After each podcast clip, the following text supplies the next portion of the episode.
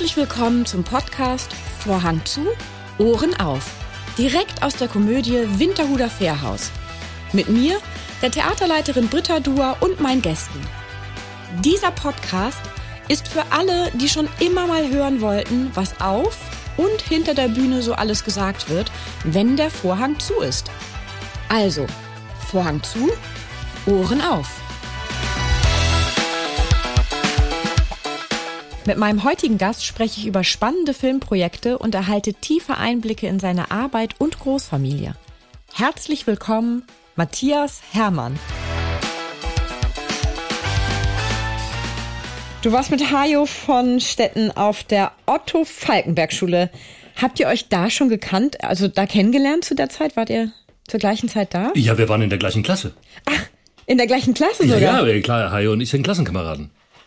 Ach, so lange geht das schon mit das euch? Das geht schon äh, ziemlich lange, ja, das kann man so sagen, ja. Also, und dann habt ihr euch ja immer wieder getroffen im Leben, also zum Beispiel ähm, auf dem äh, Rosemunde Pilcher-Set. Da habt ihr doch auch einen Genau, wir haben einen Pilcher, Pilcher zusammen gemacht. Ich glaube, wir haben auch mal einen Fall für zwei zusammen gemacht. Also wir haben jedenfalls, äh, wie das ja immer so ist, äh, nach der Schule äh, gehen die Wege erstmal auseinander und so weiter.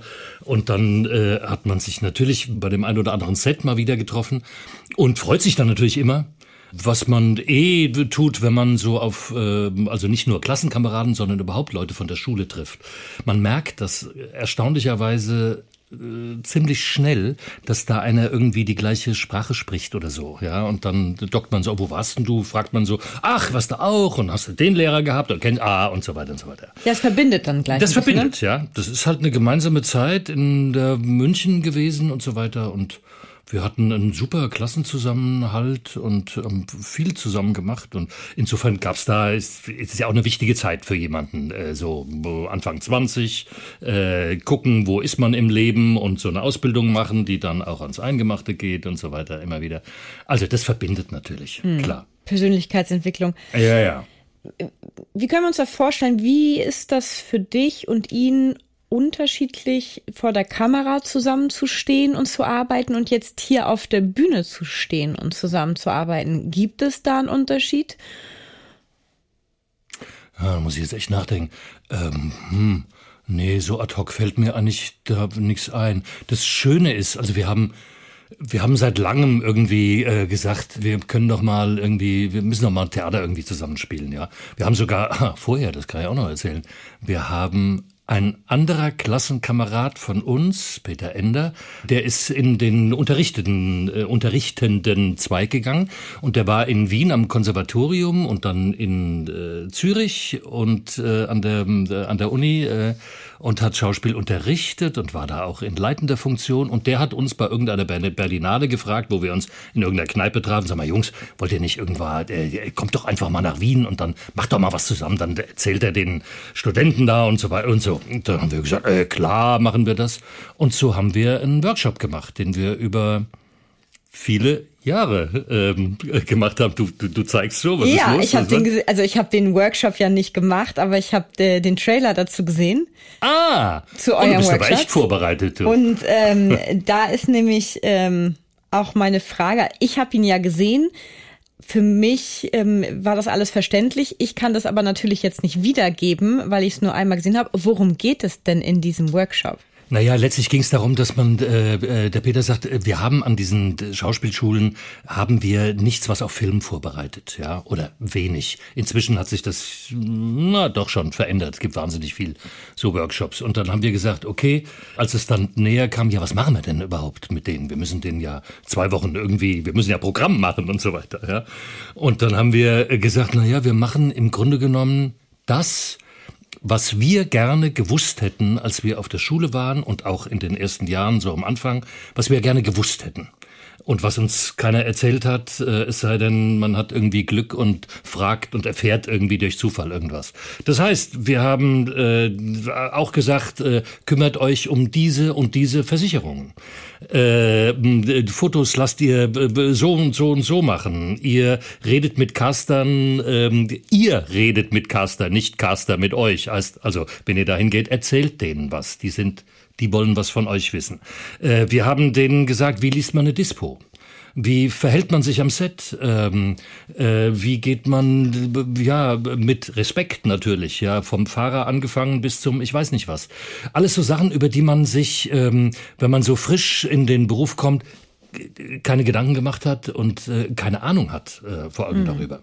Und dann haben wir gesagt, wir machen das alles auf Augenhöhe, nicht wie oft in den Schulen, dass das so Lehrtätigkeit guckt so runter auf den Schüler. Wir machen das auf Augenhöhe. Und ähm, wir ähm, bringen denen irgendwie bei, soweit wir das können, die komplette Technik. Also sprich, wie gehe ich auf eine Marke? Äh wie geht man denn auf eine Marke? Also das, ich mein, was heißt ja, also um das nochmal für die ähm, Zuhörerinnen und Zuhörer äh, zu spezifizieren, ähm, auf der Bühne im Theater ist es ja auch so, da sind Dinge ja markiert. Das heißt, wenn etwas umgebaut wird, muss ja jeder wissen, wo das Sofa hinkommt oder mhm. wo ein Stuhl hinkommt, weil meinetwegen in der Szene auch jemand sich draus wirft und dann darf er halt nicht zehn Meter weiter stehen oder fünf. Plus, ähm, das würde ja sehr zeitintensiv sein, mhm. wenn wir jedes Mal entscheiden würden am Abend selbst, wie stellen wir denn das Ganze. Das heißt, wenn man ganz genau auf den Bühnenboden schaut, sieht man so Klebestreifen. Mhm. Und sowas gibt es ja sicherlich auch für ähm, das Set am Filmset. Allerdings denke ich mal, da hat es viel mit der Kamera dann zu tun, wo man idealerweise stehen soll. Ja, es hat mit Kamera und vor allem mit Licht zu tun. Mhm. Und äh, das, was auf dem Theater die Markierungen, die oft also Möbelstücke und so weiter betreffen, betreffen im äh, Film, betreffen sie die Schauspieler, also die Darsteller äh, innen, muss man ja heute sagen. ähm, und äh, das bedeutet einfach, äh, man, das Licht ist für dich an diesem Punkt eingeleuchtet. Das heißt, wenn du da stehst, auf dieser Marke, in dem, an dem Punkt in dem Raum, dann hast du das Licht, was du haben sollst, sprich das Gute. Wenn du einen halben Meter davor, dahinter, rechts oder links stehst, stehst du Gegebenenfalls im Dunkeln und dann sieht dich keiner und dann hat keiner was, dann kannst du so toll spielen, wie du willst, aber niemand hat was davon. Das bedeutet es auf Marke gehen, ja. Und es ist natürlich doof, wenn man spielt eine Szene, wir gucken uns jetzt gerade in die Augen und erzählen uns was und äh, ich muss mich dir aber nähern bei diesem Satz, dann muss ich auf diese Marke kommen. Und es ist natürlich blöd, wenn ich da runter gucke, während ich mit dir spiele, sage ich, ah, jetzt bin ich gleich da und dann gucke ich wieder hoch. Das würde der Zuschauer registrieren. Was macht der denn? Was guckt der denn da so? Vielleicht ist das sogar interessant, aber das versucht man zu vermeiden. Und das kann man trainieren. Zum Beispiel, indem man ähm, auf einer Probe, also für sich, indem man rückwärts geht. Also ich habe, ich weiß, ich habe den Satz, äh, heute Mittag äh, um drei wird es regnen. Mit diesem Satz muss ich auf dich zugehen und auf der Marke landen. Das kann ich ja einfach machen, indem ich mich auf die Marke stelle und rückwärts gehe und den Satz spreche. Heute Nachmittag um drei wird es regnen und gehe rückwärts. Dann weiß ich, aha, hier ist mein Startpunkt. Da muss ich nicht mehr gucken, sondern ich sage den Satz. Also das Tempo vom Gehen muss ich mir natürlich merken und die Größe der Schritte, aber äh, so. Äh, und so, so zum Beispiel kommt man auf so eine Marke. Ja, so. Ja, und, aber äh, muss man wissen halt. Ja. Eben. Ich vermute auch, dass es ja vieles gibt, ähm, das ist jetzt ein völlig anderes Thema, aber es ist ja auch so, wenn man äh, als Frau ein Kind bekommt, ähm, im Krankenhaus ist und die mhm. ersten ein, zwei Tage danach, das erzählt einem ja auch alles keiner, was da wirklich alles dann passiert. Das oder vielleicht auch mit dem Körper. So. Genau.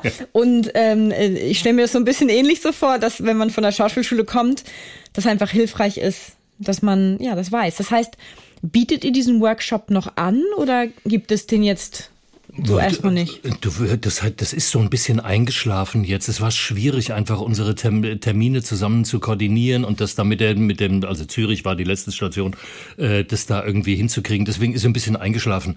Äh, aber ähm, wenn jemand möchte, kann er das auch haben. Dann muss er sich einfach melden, so ungefähr. Ja, so. Habt ihr auch mal drüber nachgedacht, daraus einen Online-Kurs zu machen? Wir hatten ja eben gerade äh, kurz angerissen, dass Podcast ja an Vogue ist und En Vogue ist ja, also Online-Kurse noch viel mehr. Mm. Und solche Tipps, wie du sie jetzt gerade erzählt hast, zumindest was Markierung und sowas angeht.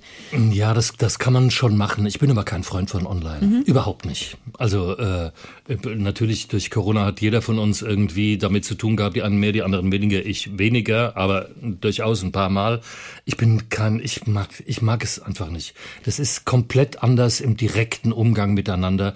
Und wenn man dann, ist ja nicht das Einzige, was wir gemacht haben. Wenn man dann Szenenarbeit macht, ja, dann ist das, das geht gar nicht, äh, das geht nicht online. Das muss man, da muss man sich auch schon mal anfassen können und da muss man, also so, ja. Mhm. Ähm, und der direkte Kontakt ist ein anderer. Das ist wie, äh, ich meine, ein Theaterstück online, äh, wie soll das, das ist scheiße. Nee, nicht nee. so. Nee.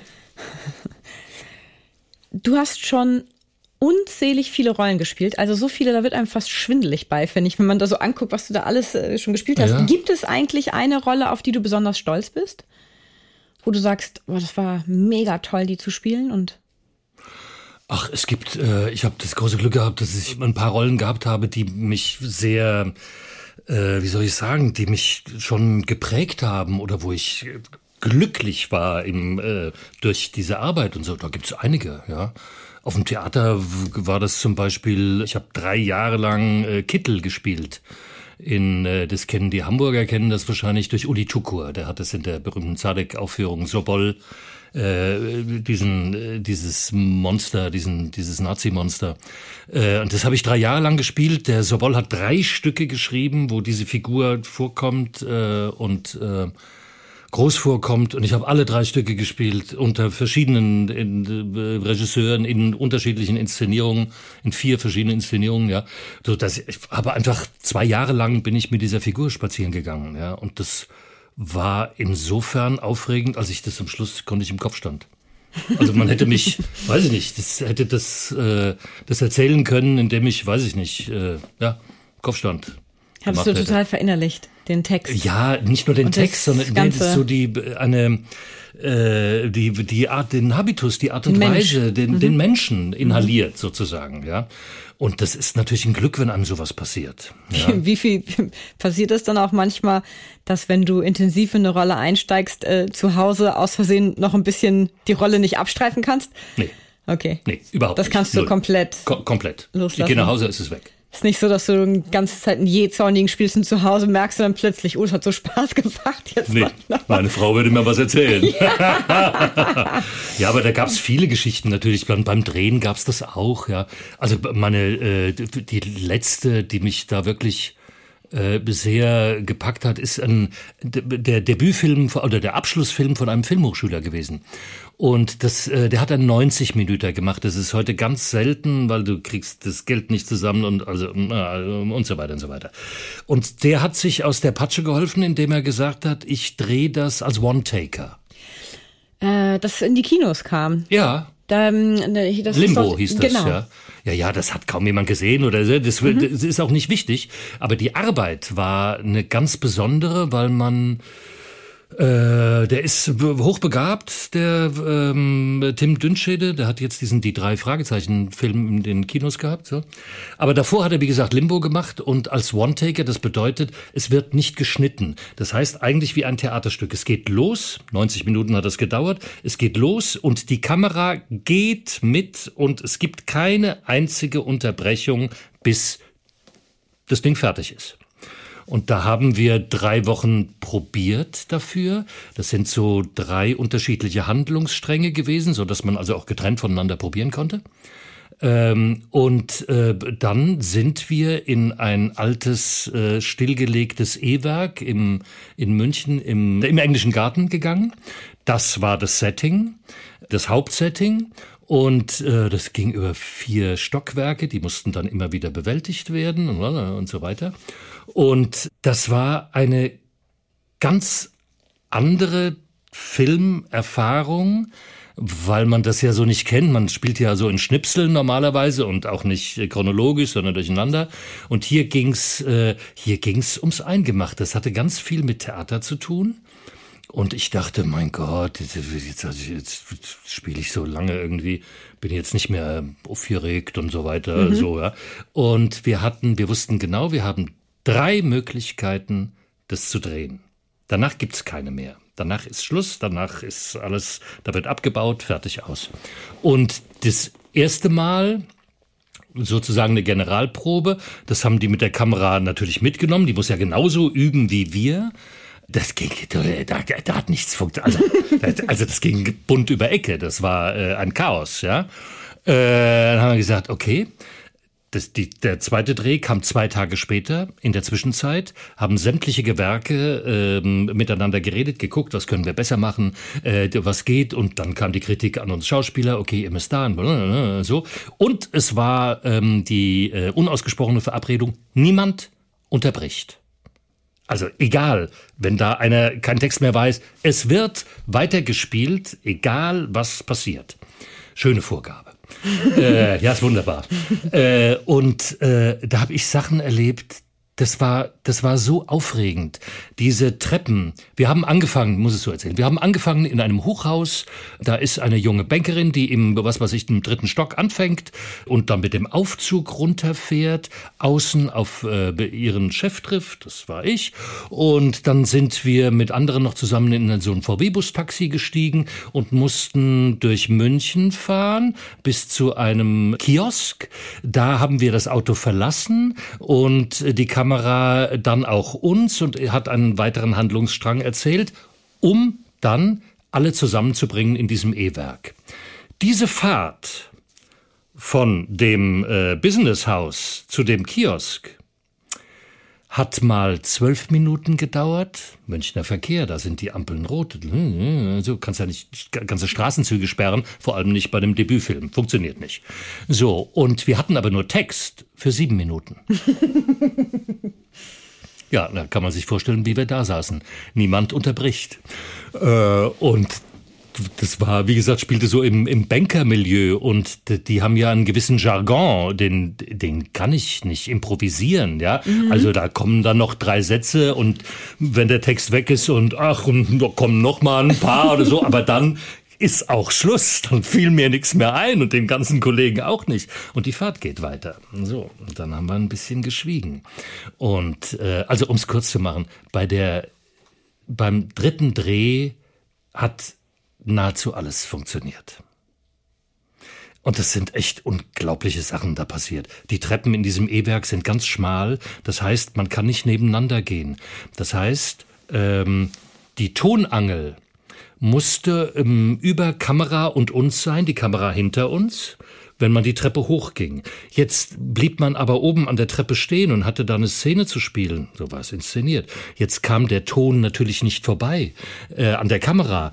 Dann mussten andere Tonleute mit ihrer Angel auf der ganz anderen Seite, 20 Meter weiter, in der Zeit, in der wir drehen, äh, hoch übernehmen von ihren Kollegen. Also das nur als Beispiel, was da los war. Ja? Äh, das war sehr spannend. Und am Schluss Nachdem wir fertig waren, standen wir da in dem Hof. Es war später Abend um zehn, es war dunkel. Jeder hatte ein Bier oder ein Glas Wein in der Hand. Man war glücklich, dass man das geschafft hat. Und ich bin so zurückgetreten und habe mir diese 50 Leute, die da beteiligt waren, angeschaut und dachte, guck mal, das ist möglich, dass man einen 90 Minuten Film macht keiner von denen hat Geld verdient, von diesen 50 Leuten. Keiner, niemand, ja. Und das ist aus purem Enthusiasmus entstanden. Das war schon ein, das, das war ein ganz starkes Gefühl. Womit ich nicht sage, ich, ich möchte schon sagen, ich werde sehr gerne bezahlt für die Arbeit, die ich äh, leiste. möchte ja da jetzt also keine Türen öffnen oder so. Aber das erlebt zu haben, ja, das war schon, das war schon aufregend. Das war cool, ja. Hat er denn wenigstens auch einen Preis dafür gewonnen? Das hört sich ja wahnsinnig jetzt. spannend an. Doch, die Produzenten haben den Preis bekommen, den, äh, den höchst dotierten, den Bürgermeisterpreis, glaube ich, ja, den höchst dotierten Nachwuchspreis. Da haben die sich natürlich wahnsinnig gefreut, weil der ist, glaube ich, mit, weiß ich nicht genau, kann mich da täuschen, aber ungefähr mhm. mit 60.000 Euro verbunden. Das heißt, das konnten die investieren in, äh, in neue Geschichten. Ja, so, also schön. 50 Leute. So, von 50 Leuten komme ich mal auf deine fünf Geschwister. Ja. ja. Ich streich hinten einfach Muss mal, mal die Null weg. weg. wegtun, ja, genau. ähm, mhm. Sind das eigentlich alles deine Vollgeschwister? Nein. Nee, sind auch halt, weil deine Mutter, habe ich gelesen, ist irgendwann nach Frankreich gezogen. Genau. Und äh, darum dachte ich mir, hm, wenn die nach Frankreich gezogen ist, dein Vater aber ähm, natürlich äh, den Buchhandel behalten ja. hat und so, also dann kann das ja rein theoretisch Außer, ja, so, so ist es auch. Außer deine Mutter dann jetzt ihre ganzen Kinder verlassen. Nein, äh, nein, nein, äh, äh, waren ja auch schon älter. Nur vier jetzt verlassen. Wir haben, äh, wir haben nach wie vor ein ganz wunderbares Verhältnis. Wir ver verbringen jetzt den Sommer wieder bei ihr. Ja, äh, na, die sind, diese Ehe ist gescheitert. Da war ich 15. Ich war der Älteste von uns Vieren. Äh, dann kamen zwei Mädchen, Katharina, Friederike, und dann kam der kleine Benjamin.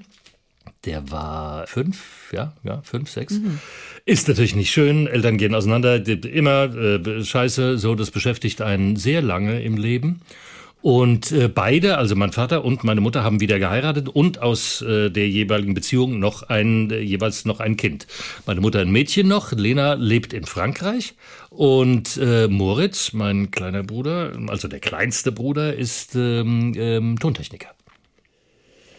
Ja, ich glaube, da kommen wir auch gleich noch zu, denn, also es gab und gibt ja viele Kreative in deiner Familie. Ne? Also du hattest mal erzählt, Großonkel äh, war irgendwie Bassist, Großvater, mhm. einer der führenden Theaterkritiker Berlins. Mhm. Dein Vater hat auch einige Jahre ja. war als Schauspieler tätig Gespielt, ja. und ähm, hat danach dann die Buchhandlung seines Vaters mhm. übernommen äh, wo auch deine Schwester, eine deiner Schwestern jetzt arbeitet. Genau, der, der, gehört sie. Also, der gehört sie, äh, mein genau. Mein Vater ist verstorben äh, ah, okay. mittlerweile und meine Schwester führt diesen Laden. Genau. Und dann ist einer deiner beiden kleinen, kleineren Brüder ist in der Filmbranche auch gelandet, richtig? Genau. Als Filmproduzent und Filmverleiher. Genau, Benjamin. Mhm. Benjamin. Also aus erster Ehe der mhm. Jüngste, ja. Mhm. Was genau macht ein Filmverleiher, habe ich mich gefragt. Also ich meine, Filme verleihen, duh. also ich meine, das ist mir klar, aber was macht denn ein Filmverleiher? Naja, mein Bruder ist ja beides. Der war in München auf der Filmhochschule und äh, der war dann irgendwie jahrelang bei ProSieben irgendwie Fernsehspielchef und äh, ist dann zur Kon äh, nee, äh, wie hieß das nicht Konstantin in Berlin Senator gewechselt und hat dann seine eigene Produktion und Verleih äh, ähm, aufgemacht. Das ist also, das ist eine kleine Firma, die aber, ähm, was soll ich sagen, die also großartige Erfolge gefeiert haben mit Kinofilmen. Was der Verleiher jetzt macht, im Gegensatz zum Produzenten, der Verleiher bringt äh, Filme ins Kino. Das heißt, mein Bruder macht das mit Filmen, äh, also auch mit Filmen, die er gar nicht selbst produziert hat. Das heißt, irgendeine Produktionsgesellschaft äh, hat einen Film hergestellt, der ist fertig und die suchen jetzt einen Verleiher. Das heißt, jemand, der die komplette Pressearbeit macht, der sich überlegt, äh, der die Kontakte zu den Kinos hat, äh, der die Gespräche führt, der ähm, äh, die Kampagnen äh, startet, der äh, und so weiter und so weiter. Also alles, was es äh, braucht, damit ein Film in den Köpfen der Leute landet, äh, im Vorfeld, bevor er also anläuft, ja, das macht der Verleiher. Ja. Oh, das ist aber eine ganze Menge. Das ist eine ganze also Menge. das ist klar. ja äh, ordentlich viel. Also weil Filmproduzent, klar, der versucht irgendwie das Geld äh, zusammenzuholen. Ja, äh, der ist, ja, ist auch inhaltlich natürlich dabei. Der, genau, ja. und entscheidet natürlich dann dadurch auch so ein bisschen, ne, der, der Geld gibt, darf ja auch ein bisschen sagen, was, was passiert im Film. Natürlich, ja. Ähm, ich glaube, das gibt da ja mehr und weniger stark involvierte mhm. Filmproduzenten, einige, die es eher laufen lassen und andere, die da ja sehr krass ja, sagen. Ja, ja, klar. Was sind deine Erfahrungen da? Hm? äh, mit dem Produzenten, äh, ach Gott, das hat schon, hm, das ist ja, dieses ganze Filmgeschäft ist ja, äh, also so wie ich das sehe, extrem hierarchisch. Ja, das hat also wirklich mit Macht zu tun. Ja, mit Geld, mit Geld hat immer alles zu tun. Ja, und dann mit Macht. Also äh, du wirst natürlich einen sehr erfolgreichen, äh, potenten Filmproduzenten oder Produzentin, man hört da anders zu. So. Man hört anders zu, als wenn jemand äh, gerade anfängt. Ich meine, das ist fast, ist doch fast überall so. Leider mhm. Gottes. So. Mhm. Ja. Wie viel Input könnte man sich von, von Beginnern holen, wenn man sie denn ließe? Okay, ja. Mhm. Das ist dann so ein bisschen Platzhirsch manchmal ja, bei einigen. Damit hat es zu tun, ist doch klar. Mhm. Ich habe noch so, ich habe noch so alte Produzenten kennengelernt, so ja, vom alten Schlag. Das stirbt irgendwie aus, ist vielleicht auch alles okay. Es ist, äh, es ist in Veränderung. Das ist halt ja, wie im Leben halt. Hast du mit deinem Bruder schon mal zusammengearbeitet? Äh, des mit Öfteren, dem? ja klar, also. des Öfteren. Ich habe, äh, ich glaube, das erste Mal, als wir zusammengearbeitet haben, war bei seinem Abschlussfilm für die Filmhochschule. So. Aber da ist ja wahrscheinlich für Umme gearbeitet. Ja, schon wieder. Wir, Schon müssen, wieder? Wir, wir müssen auf andere Themen kommen, damit das nicht irgendwie, damit das nicht bleibt hier. Äh, Schrecklich. Äh, ja, ja, natürlich für Umme. Und dann habe ich äh, bei Pro7 haben wir das ein oder andere Mal ähm, zusammen, wobei der da als Fernsehspielchef, da habe ich den jetzt nicht so wirklich, äh, ähm, nicht so wirklich erlebt. Man hat da eher neben der Arbeit ähm, äh, gesprochen, uns unterhalten. Wir haben sogar schon zusammen vor der Kamera gestanden. Äh, das war auch eine ProSieben-Nummer. Äh, Dennis Gansel, Regie, das Phantom. War das, das, ja, das war auch ein, das war ein guter, spannender Fernsehfilm, ja. Äh, da hat mein Bruder mal so, äh, zwei Sätze äh, gehabt, äh, weil, weiß ich nicht, entweder hatte er Lust drauf oder der äh, Regisseur hat gesagt, ach, jetzt mach mal, mach du das Wir mal. brauchen jetzt noch jemanden. Genau, wir brauchen so ein Cameo und so weiter, so für die, die Insider und so weiter, ja. Und da haben wir ihn natürlich alle wahnsinnig aufgezogen, weil es nicht sein Beruf ist, ja. Und das geht natürlich, ja. Äh, wir haben des Öfteren zusammengearbeitet, auch dann ähm, im Kino. Ähm, haben wir John Rabe zusammen gemacht, also das war Regie Florian Gallenberger. Ähm, das war schon auch spannend, weil wir da in China gedreht haben. Da war ich dann, weiß ich nicht, äh, zusammengenommen vier Monate in China, in Shanghai. Wie war das? Das Und nicht war, so?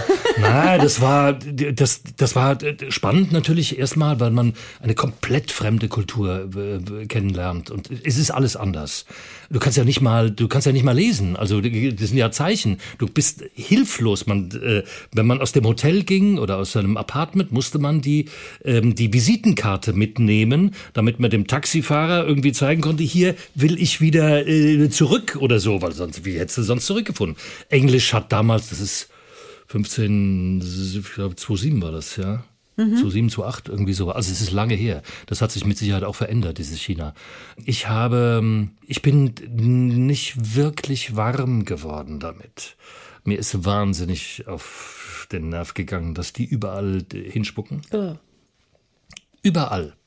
Und zwar so, das mache ich jetzt nicht vor. Also es Nee, war ja. sehr unangenehm, selbst im Schwimmbad. Da bin ich nicht mehr rein. So in den Rand hinein. Wo ich so dachte, ach nee, Kinder, das, äh, ich dachte, oh, man gewöhnt sich an sowas, aber nee, das ist mir nicht gelungen.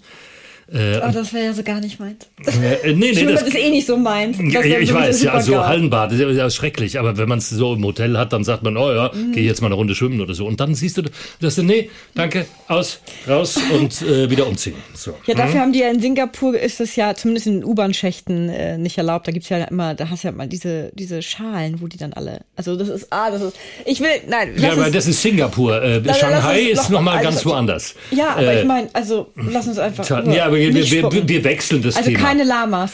ich, Ähm, ich empfand diese Oh. Gesellschaft, aber das ist jetzt wirklich nur ein rein äh, subjektiver Eindruck, ich, ich empfand das als eine wahnsinnige Ellbogengesellschaft. So, wenn man so durch den Supermarkt geht, naja, schiebt so seinen Wagen vor sich her und dann kommt jemand von rechts oder von links und dann sagt man hier bitte und so weiter. Da, da, da guckt keiner, da hat keiner Danke gesagt oder also Danke wusste ich dann, was das heißt. Hätte man jetzt auch Cheche sagen können oder so. Ja, nein, ging gar nicht. Es war so wie immer so. So kam mir das vor. Nein, sagt niemand in China. Das heißt, zu allem, du fragst irgendwas, äh, hm, wird immer genickt und so. Also so war das damals. Und das war für so eine Produktionsgesellschaft schwierig, weil man natürlich Dinge anfragt und dann hast du es, hm, hm, aber dann ist es nicht da. Und dann steht dann der Produzent, also mein Bruder da und sagt, "Ich- Kinder, jetzt reicht's aber. So. Mhm. ach, der, der muss dann mit der Peitsche alles äh, Ja, einfordern, was ja, na klar, versprochen der wurde, ist, nicht. Äh, fürs Geld verantwortlich. So. Und du hast da vier Monate im, am Stück gelebt? Nee, ich bin hin und her. Ja, das und war her auch gruselig. Ich bin insgesamt fünfmal geflogen. Und das sind dann doch irgendwie 20 Stunden und am, am Schluss bei der letzten habe ich zum ersten Mal in meinem Leben und auch zum letzten Mal so eine Schlaftablette ge geschluckt und ein Glas Rotwein im Flieger getrunken. Es hat aber nicht geholfen. Es, es war gruselig, dieses, diese Jetlag-Geschichte, das hat mich schwer. Ich kam beim letzten Mal an und bin ins Hotelzimmer und äh, bin unter die Dusche, es war in so einer Badewanne und bin habe mich volle Kanne in der Badewanne auf die Fresse gelegt. Ich bin ausgerutscht.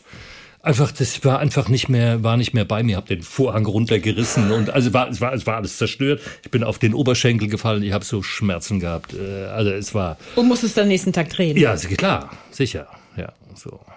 Ja, das geht halt, das geht immer. Aber dein Gesicht war hoffentlich Nein, nein, nein, es war nur der Oberschenkel. Super, da hat sich die Maske gefreut, Ja, dass da, war die, nicht, Un- da war die Uniform drüber. dass sie Was gibt es denn noch für äh, Länder, in denen du gedreht hast, wo du jetzt sagen würdest im Nachhinein, boah, da würde ich eigentlich gerne noch mal hinfahren oder bist aufgrund dessen noch mal hingefahren, weil du da gedreht hast? Ich habe ich, war- ich hab so das, ja mit Traumschiff, du warst ja überall ja, ich habe irgendwie die halbe Welt irgendwie durch das Drehen bereist. ja, ist das mega. Äh, ja, das, das ist auch wirklich ganz toll. Das kann ich nicht anders sagen. Das ist wirklich ganz toll. Äh, das empfinde ich als ein großes Geschenk und ich habe einen Riesenspaß dran und äh, äh, ja, weil du halt, du kriegst so Input, weißt du, auf unterschiedlichste Weisen, ja. Äh, manchmal ist es ein bisschen langweiliger, manchmal ist es unglaublich aufregend, ja. Äh, also mit dem Traumschiff bin ich mal durch den, also von ähm, äh, Havanna, wir sind nach Havanna geflogen, das war mein erstes Traumschiff, oh mein Gott, war das aufregend. Dann sind wir mit dem Schiff durch den Panama-Kanal ähm, äh, runter bis nach Chile, bis nach Valparaiso gefahren, also sozusagen äh, äh, Südamerika, die äh, Westküste entlang. Und das war irre, weil du überall da, wo du an Land gehst, äh, hast du Geschichte. Äh, du hast Bauten, du hast äh, Museen, du hast, also es war ein, es war einfach aufregend, es war einfach ganz toll, ja. Und äh, und es sind nette Kollegen. Hattest du denn auch Zeit, ähm, mal ein bisschen auch an Land zu gehen und zu schauen? Also weil ich weiß nicht. Ja, man hat auf dem Traumschiff hat man sehr viel Zeit. Außer man ist der Kapitän, oder? Oder gibt es da irgendwelche Rollen, die Nein. so fast bei jeder Szene mit dabei sind? Nee, das ist ja so, Traumschiff hat immer äh, gut fünf Wochen Drehzeit. Drei Wochen sind auf dem Schiff und zwei Wochen sind an Land. Mhm. Je nachdem, wo die Folge spielt. Äh, Wir waren damals in, äh, in Rio. So. Auch waren nicht wir also, schlecht. ja, genau, waren wir zwei Wochen an Land in Rio. Da hast du dann Zeit, dir die Stadt anzugucken. Das ist schon, das ist schon spannend. Äh, die Dreharbeiten auf dem Schiff sind, ähm, äh, das ist gar nicht so viel. Das sind ja immer so, ich glaube, es sind immer so drei äh, Handlungsstränge, ja, und die musst du ja verteilen auf die Leute. Das heißt, du hast da ach, x Tage frei. Und in dem Moment, wo das Schiff äh, anlandet, äh, da gehst du natürlich von Bord und guckst dir die Stadt an, ja, so. Und so habe ich schon einiges, mh, einiges entdecken dürfen, ja. Hast du, warst du auch schon mal in irgendeiner, also jetzt wo du Rio de Janeiro sagst, ähm, warst du auch schon mal in einer Stadt, wo du dachtest, hui, die ist aber echt ganz schön unsicher? Also ich frage jetzt nur, mein, äh, mein Bruder war jetzt vor kurzem in Brasilien und äh, unter anderem also in verschiedenen äh, Städten und der meinte also, dass äh, was in was für einer Sicherheit wir hier leben, das ist gigantisch. Das, Mhm. das machen die Leute machen sich gar keine Vorstellung davon, wie sicher unser Land ist. Ja, wir- ja, das ist richtig, ja. Und richtig. ähm, wie sind da deine Erfahrungen gewesen? Oder, Äh. oder warst du so behütet durch, ähm, durch eure Produktionsfirma? Man, man ist natürlich durch so eine Produktion behütet, weil du wirklich gesagt bekommst, äh, du, das, das Viertel, das solltest du meiden und vor allem nachts oder äh, sowas, ja. Aber äh, die ein oder andere, ähm, äh, also das hört, haben wir von Rio gehört, das habe ich auch von Shanghai gehört und so weiter. Das also da hm, muss nicht sein, ja. Kannst du tagsüber machen, aber jetzt geht's allem als Mann da noch mal ganz anders als als Frau, logisch, ja.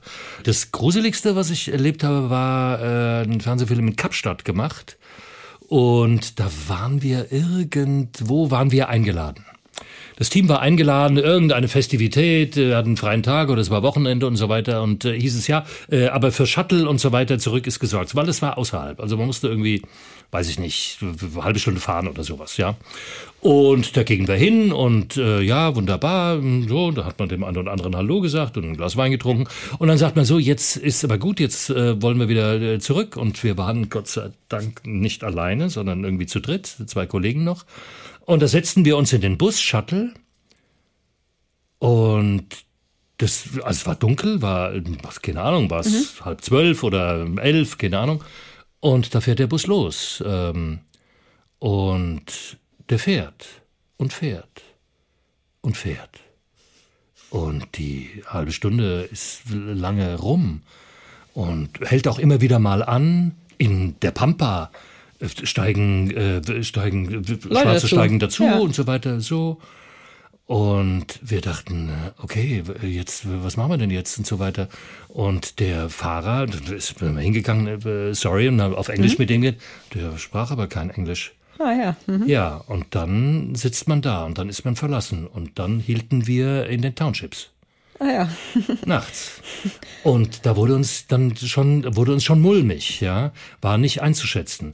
Der, letztlich äh, war das nur zu erklären, der hat uns, also um das kurz zu machen, mhm. der hat uns letztlich da abgesetzt, wo wir hin wollten. Mhm. Er hat aber die Tour so gedreht, dass er erst alles andere abgefrühstückt mhm. hat, ja. Genau, er ähm, muss halt gucken, dass er sein Geld einnimmt und so, ne? Wir waren zweieinhalb Stunden nachts unterwegs. Also es war, ähm, also man lacht da jetzt drüber, ja, aber da geht einem ganz schön die Sause. Ja, ne? da ging, da ging uns, da ging uns echt ein bisschen die Sause, weil man kam da an Orte, die voll komplett lost, ja. Ähm, so, also so von wegen, das kann man dann schon auch erleben.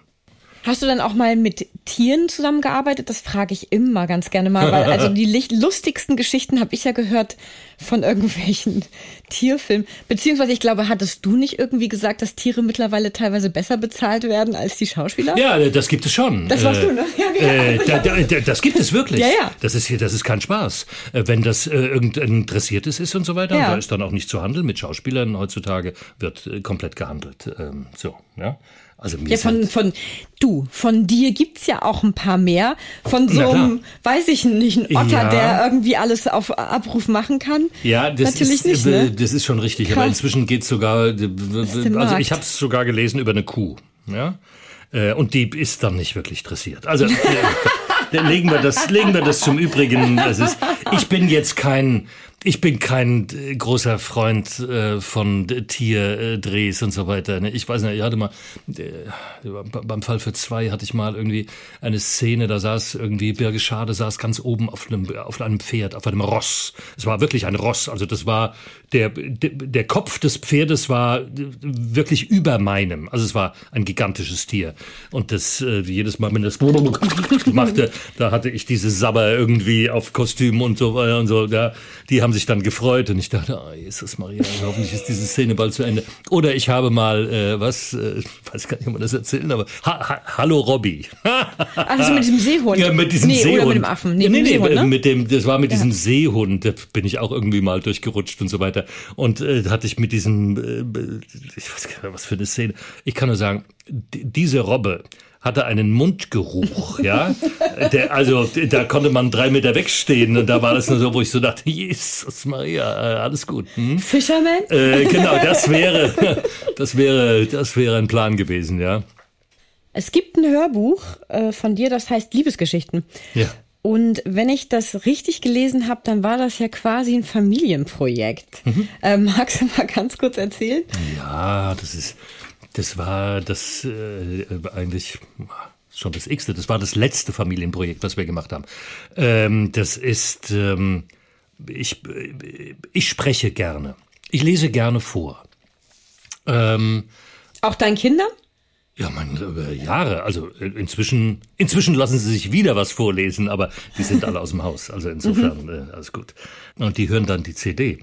äh, ähm, und äh, meine Schwester ist, wie gesagt, Buchhändlerin und mein Bruder ist Tontechniker und ich mache halt das, was ich mache. Und dann haben wir gesagt, naja, dann machen wir eine CD und ähm, die wird dann verkauft. Äh, also dann nicht nur über die Buchhandlung, die kann jeder kaufen in jeder Buchhandlung oder so.